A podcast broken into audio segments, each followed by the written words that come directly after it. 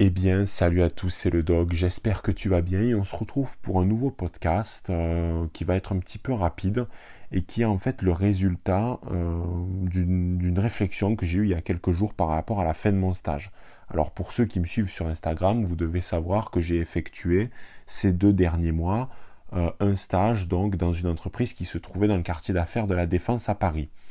Alors le, but de ce podcast, c'est pas de te parler euh, du stage en lui-même, qui s'est en plus très bien déroulé, mais plus de mon expérience donc du quartier de la Défense. Donc on va parler d'architecture, d'art, mais on va aussi euh, et surtout parler de comment les gens évoluent dans cet espace. Et je te promets que ça va être intéressant. Bon, avant toute chose, qu'est-ce que c'est la Défense pour ceux qui savent pas? C'est un quartier d'affaires donc qui euh, se trouve à Paris. C'est véritablement le centre économique de la ville. C'est le cœur euh, financier même de la France en général. Alors malheureusement, on est dans un état hyper centralisé, ce qui fait que des quartiers comme la Défense, en fait, il devrait y en avoir à Lyon, à Bordeaux, à Marseille, de la même envergure. C'est pas le cas puisque euh, Paris est à la fois la capitale économique, politique et culturelle. On fait avec, c'est comme ça. Et c'est donc un quartier qui a vu le jour à partir des années 60 euh, pour répondre, on va dire, aux besoins d'un élan économique et euh, notamment euh, avec le début des Trente Glorieuses, etc. Donc au niveau européen, il y a d'autres quartiers d'affaires à peu près dans le même style, notamment la City à Londres. Bon, premier,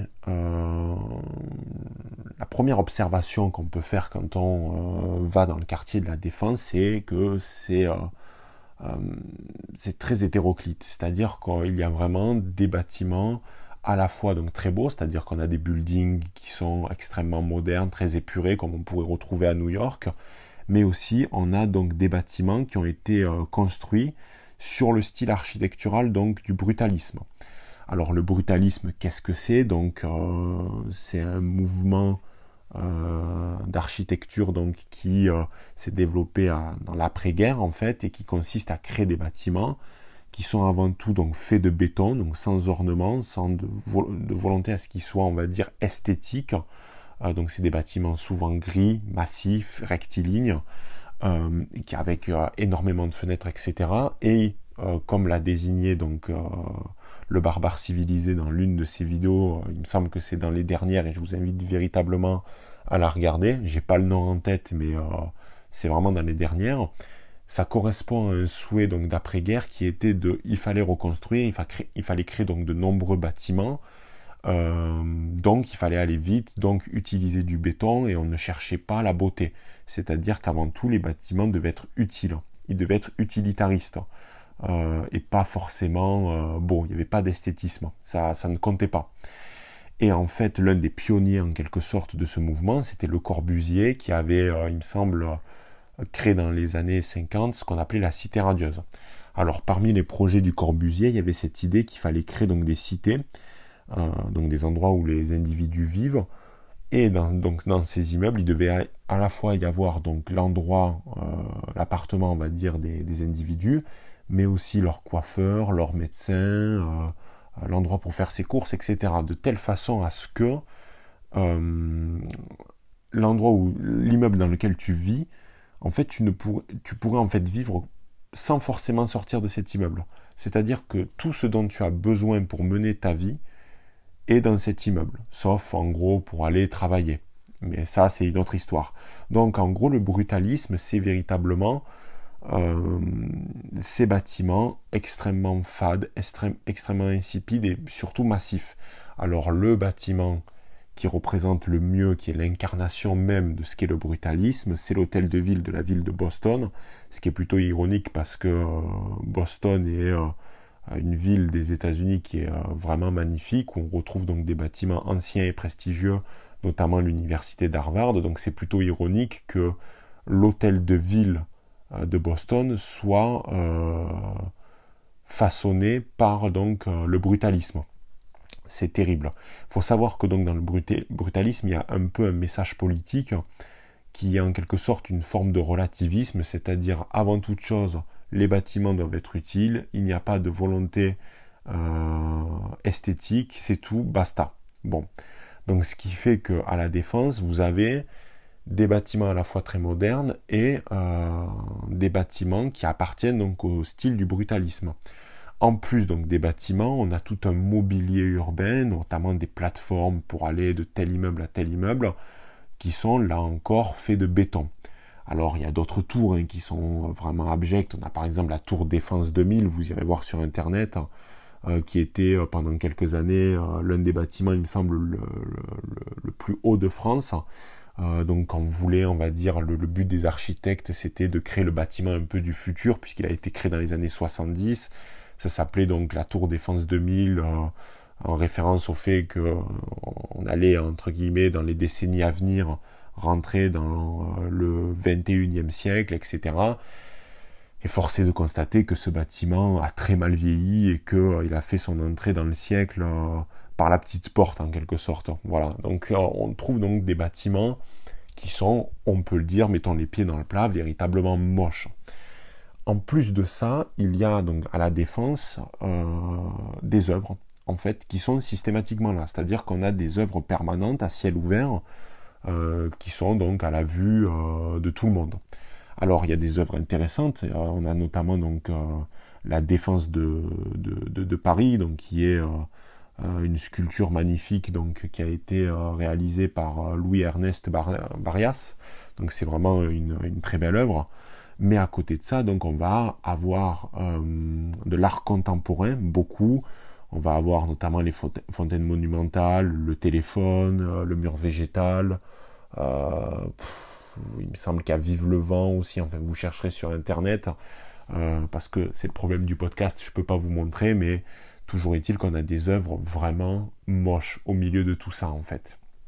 Bon, donc comme je t'ai dit, en fait on est dans un environnement qui est ultra hétéroclite euh, et qui est vraiment gris, morne. Et ce qui parachève en quelque sorte, c'est-à-dire euh, la cerise sur le gâteau de tout ça, c'est ni plus ni moins, tu l'auras compris, l'arche de la défense. Alors, il faut savoir que chaque président de la République française a eu une volonté donc euh, de devenir immortel, notamment donc euh, par le biais de grands travaux. Et François Mitterrand a euh, réalisé donc lui aussi un petit peu ce fantasme. Et l'arche de la défense est notamment l'une de ses volontés en fait. Notamment avec la pyramide du Louvre, etc. Bon, pourquoi les présidents ont cette volonté de toujours vouloir créer euh, des bâtiments qui demeurent dans le temps C'est parce qu'ils savent très bien qu'au niveau de leur réforme, ça va pas durer puisque euh, il suffit d'une alternance et ton successeur va complètement annuler ce que tu as fait. Donc il faut créer quelque chose de brut, de réel, qui va durer dans le temps. Et donc l'Arche de la Défense, c'était avant tout donc pour commémorer le bicentenaire de la Révolution française. Euh, et donc elle-même, l'Arche a été euh, inaugurée en 1989. Bon, le designer, enfin l'architecte, pardon, c'était un Danois qui s'appelait, euh, il me semble, Sprickelsen. Et ce qui est plutôt drôle, c'est qu'il y a quelques années, je suis allé en Danemark et c'est vrai que j'avais remarqué que les Danois ont cette passion pour tout ce qui est donc le design tout ce qui est donc une approche moderne de l'architecture.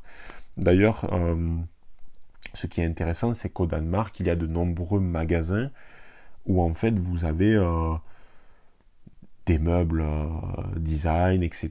Mais aussi ils sont très friands des, des petits objets de bureau pratiques, par exemple euh, des petits objets en bois pour, tenir ton téléphone euh, tout seul, etc. Enfin, ils adorent ça. Il y a véritablement plein de magasins, plein de chaînes de magasins au Danemark euh, avec donc des petits objets de ce style et ça marche du, feu de Dieu. C'est véritablement dans leur culture cette idée donc de design et de créer des objets, mais toujours en fait des objets utiles. c'est toujours de l'utilitarisme en fait. Euh, l'arche de la défense en plus, elle n'est pas placée là par hasard puisqu'elle se situe dans l'axe historique, donc avec la place de la Concorde, euh, l'arc de triomphe et donc forcément l'arche. Mais il faut savoir que l'arche n'est pas exactement pile dans cet axe puisqu'il me semble qu'elle est euh, à 6 degrés plus à droite ou plus à gauche. Peut-être plus à gauche puisqu'on était avec François Mitterrand. Toujours est-il que pour moi il y a un paradoxe à la défense qui est le suivant c'est que on est à la fois dans une volonté de marquer, euh, de, créer des bâtiments pour rentrer dans la postérité, c'est-à-dire que quand François Mitterrand décide de construire l'arche de la défense, euh, il a une volonté de, durer dans le temps, d'être en quelque sorte immortel. Le problème, c'est qu'on le sait, la plupart de ces bâtiments donc, qui sont modernes ou même qui appartenaient au brutalisme, même si l'arche de la défense n'appartient pas au brutalisme, ne durent pas dans le temps. On ne peut que constater que euh, ces bâtiments ont une durée de vie d'à peu près 50, 60, 70 ans max et qui sont détruits. Par exemple, moi j'habite le reste de l'année à Lyon. Et à Lyon, donc autour de la gare Pardieu, euh, il n'y avait euh, que des bâtiments qui appartenaient au style du brutalisme qui ont été détruits. Euh, pour reconstruire des nouveaux bâtiments plus épurés, plus modernes. Bon. Toujours est-il, c'est que, euh, attention, là je ne suis pas en train de dire que la défense est inutile, euh, qu'il faut raser cet endroit, etc. Non, il ne faut pas tomber dans ce travers-là. La défense est très utile, pourquoi? Parce que c'est véritablement un quartier d'affaires, donc c'est hautement stratégique pour notre nation de posséder un lieu comme ça qui est en fait qui correspond à une attractivité économique, ça c'est c'est extrêmement important, c'est même vital, j'ai envie de dire, mais on ne peut que constater que c'est un endroit particulièrement morne et triste, d'autant plus que l'esplanade de la Défense est, euh, est, un espace extrêmement grand en termes de mètres carrés. Alors, j'ai pas les nombres, mais euh, c'est véritablement immense, les distances sont disproportionnées, et euh, on croise donc tout un tas d'individus en fait qui vont euh, chaque jour au travail. Et on est véritablement dans la caricature de la Startup Nation macroniste, c'est-à-dire le jeune cadre dynamique qui va prendre son Starbucks, qui va aller au travail avec sa petite trottinette électrique, son petit casque, il va prendre son petit Tupperware, etc.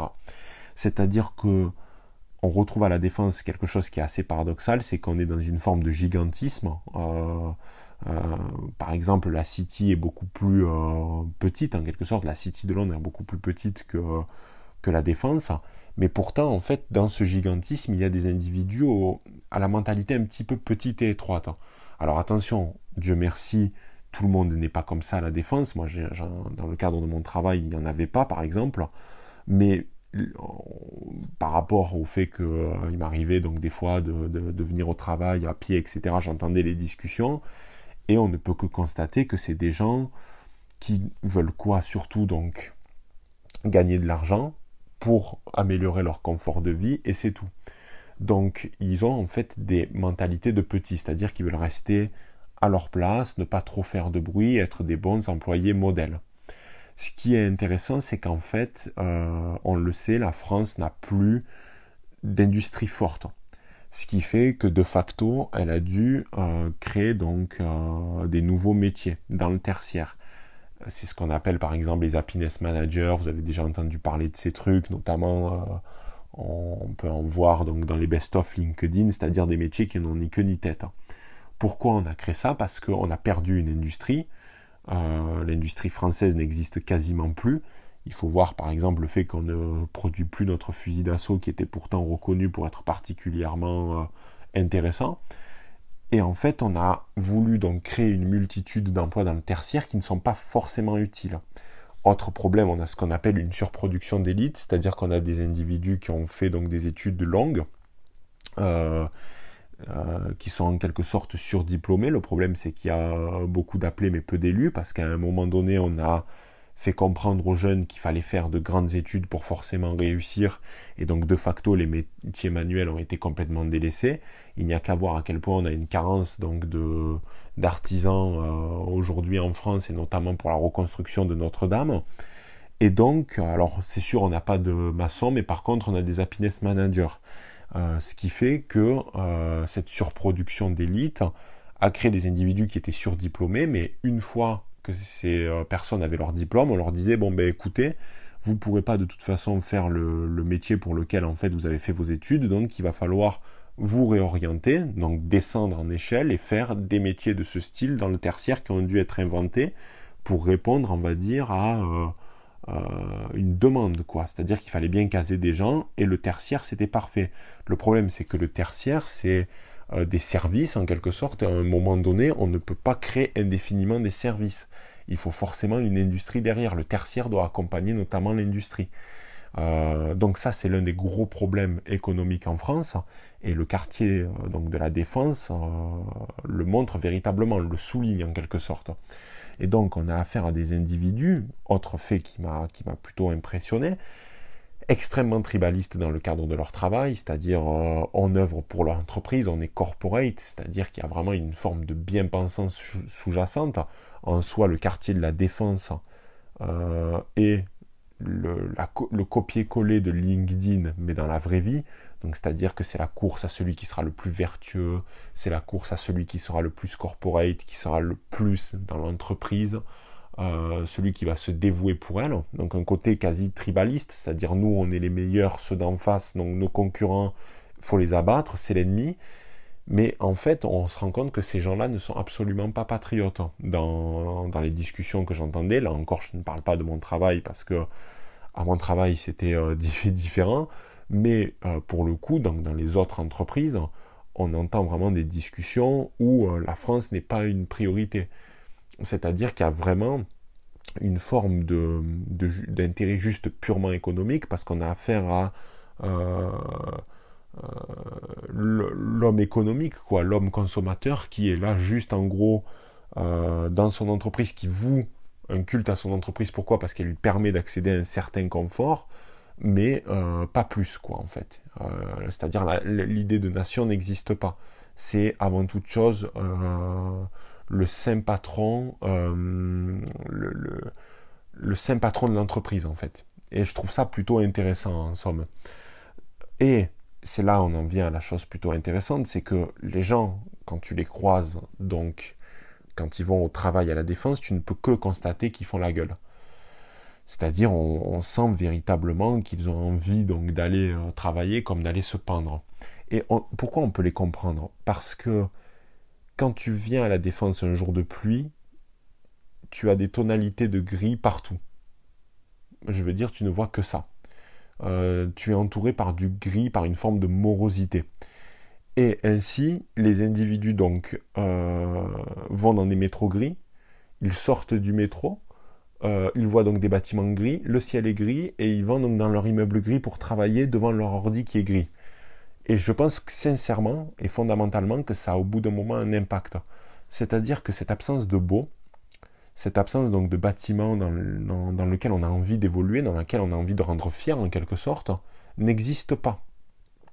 Et c'est là où on en vient à une, décision politique qui m'avait un petit peu marqué à l'époque, c'est dans les dernières semaines de la présidence de Trump, ce dernier donc a fait un décret qui visait à ce que les prochains bâtiments euh, officiels donc du gouvernement soient calqués sur le style donc euh, néoclassique donc des euh, bâtiments avec des ornements, des colonnes, etc., qui rappellent donc le modèle romain, le modèle romain.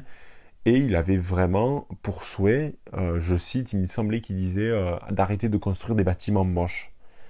Alors, je ne sais pas si ce décret est encore en vigueur, il me semble qu'il a été annulé par Biden, mais je trouvais que c'était une idée brillante parce que je crois fondamentalement qu'un être humain aura tendance à être plus heureux et même plus productif s'il évolue dans un endroit qui est esthétiquement beau. Je refuse de croire l'idée que euh, les bâtiments sont juste utilitaristes et qui n'ont pas un impact émotionnel sur nous. Ce n'est pas vrai. Les bâtiments, ce ne sont pas juste des coquilles vides qui permettent de, euh, euh, d'être protégés du, vent et de la pluie. C'est bien plus que ça en fait. Parce que si c'était juste ça, il n'y aurait aucune ville qui, aurait un caractère en plus. C'est-à-dire que la ville de Mulhouse euh, vaudrait celle de Paris. La ville de New York serait l'équivalent donc de la ville d'Alès, pour ceux qui connaissent dans, dans, dans, dans, le sud de la France, qui est une ville minière extrêmement grise, affreuse. La ville du Havre sera à la hauteur de Venise. Non, en fait, parce qu'à un moment donné, les bâtiments, c'est plus que des simples coquilles vides dans lesquelles en fait on évolue. Euh, c'est des endroits qui nous transmettent quelque chose. En plus, on passe la plupart de notre vie dedans en fait. Euh, donc véritablement, je crois en cette idée que on y gagnerait en fait, même économiquement, à faire des bâtiments qui soient vraiment plus beaux, plus harmonieux, et dans lesquels en fait les individus sont fiers de se rendre chaque jour. Et à la défense, je, il ne me semble pas avoir vu des personnes qui étaient fières de se rendre euh, à leur travail. Alors il y en a, parce qu'on ne peut pas toujours, on peut pas euh, dire que c'est partout la Startup Nation, que tous les individus euh, sont sur ce schéma que je t'ai cité tout à l'heure, donc du jeune cadre dynamique avec son quinoa, son costume et sa petite trottinette et son casque pour pas se faire bobo. Il n'y a, a, pas que ça, bien entendu, et ça serait très réducteur de penser qu'il n'y a que ça. Mais il est clair que quand on passe plusieurs semaines là-bas, on voit véritablement des tendances qui, qui, émergent, et c'est cette tendance que je vous ai citée tout à l'heure. Euh, donc en soi c'est terrible parce que je suis convaincu qu'on est perdant sur le long terme, on est gagnant sur le court terme parce qu'on se dit voilà il faut faire des espaces rapides, euh, créer facilement et pas cher, mais on y perd je pense. Mais au-delà de ça en fait ça correspond à une forme de logique. Pourquoi les bâtiments sont moches? Parce que dans la tête de ceux qui les font, parce qu'il y a aussi des idées politiques derrière, c'est qu'il y a une volonté de se dire que ça ne sert qu'à travailler. Et il ne faut pas que ça soit plus. C'est-à-dire que c'est ce que je vous ai dit tout à l'heure, le relativisme. Euh, mais je crois sincèrement que c'est aussi une manière de mieux contrôler les individus. Parce que, comme, comme je vous ai dit tout à l'heure, on a des individus qui ont peu d'ambition, qui sont malgré tout... Euh, enfin, je parle pas de, des requins, parce qu'il y a aussi des requins dans ces milieux-là. Mais la grande masse, la grande majorité, ce sont des individus avec peu d'ambition qui veulent juste avoir leur petit job peinard, faire leurs heures et rentrer chez eux. C'est tout. Et je crois fondamentalement qu'avoir des bâtiments qui sont moches en quelque sorte, ça permet d'écraser l'individu et d'en faire une personne parfaitement docile. Je crois que la beauté a un aspect un peu dangereux, c'est que ça pousse les individus euh, à se surpasser. Ça pousse les individus à faire mieux, à aller plus loin. Et on, ne veut pas que tous les individus aillent, aillent plus loin en fait. Il faut les maintenir dans une certaine forme de soumission par rapport au bâtiment. Pourquoi? Parce qu'il faut qu'il y ait des esclaves pour qu'il y ait euh, euh, des gagnants, forcément. Mais c'est les règles du jeu, c'est comme ça. Anthropologiquement, c'est comme ça. Et en fait, donc les bâtiments sont pour moi aussi utilisés dans cette visée-là. Voilà, donc j'espère que ce petit podcast t'aura plu. On aura fait 22 minutes. Je pensais faire moins, mais bon, écoute, t'as à boire et à manger comme ça. Euh, n'hésite pas à me MP, euh, à m'envoyer un message privé si tu veux réagir à certaines choses que j'ai pu dire durant donc, ce podcast. Et on se retrouve à très vite. C'était le doc. Ciao les barons.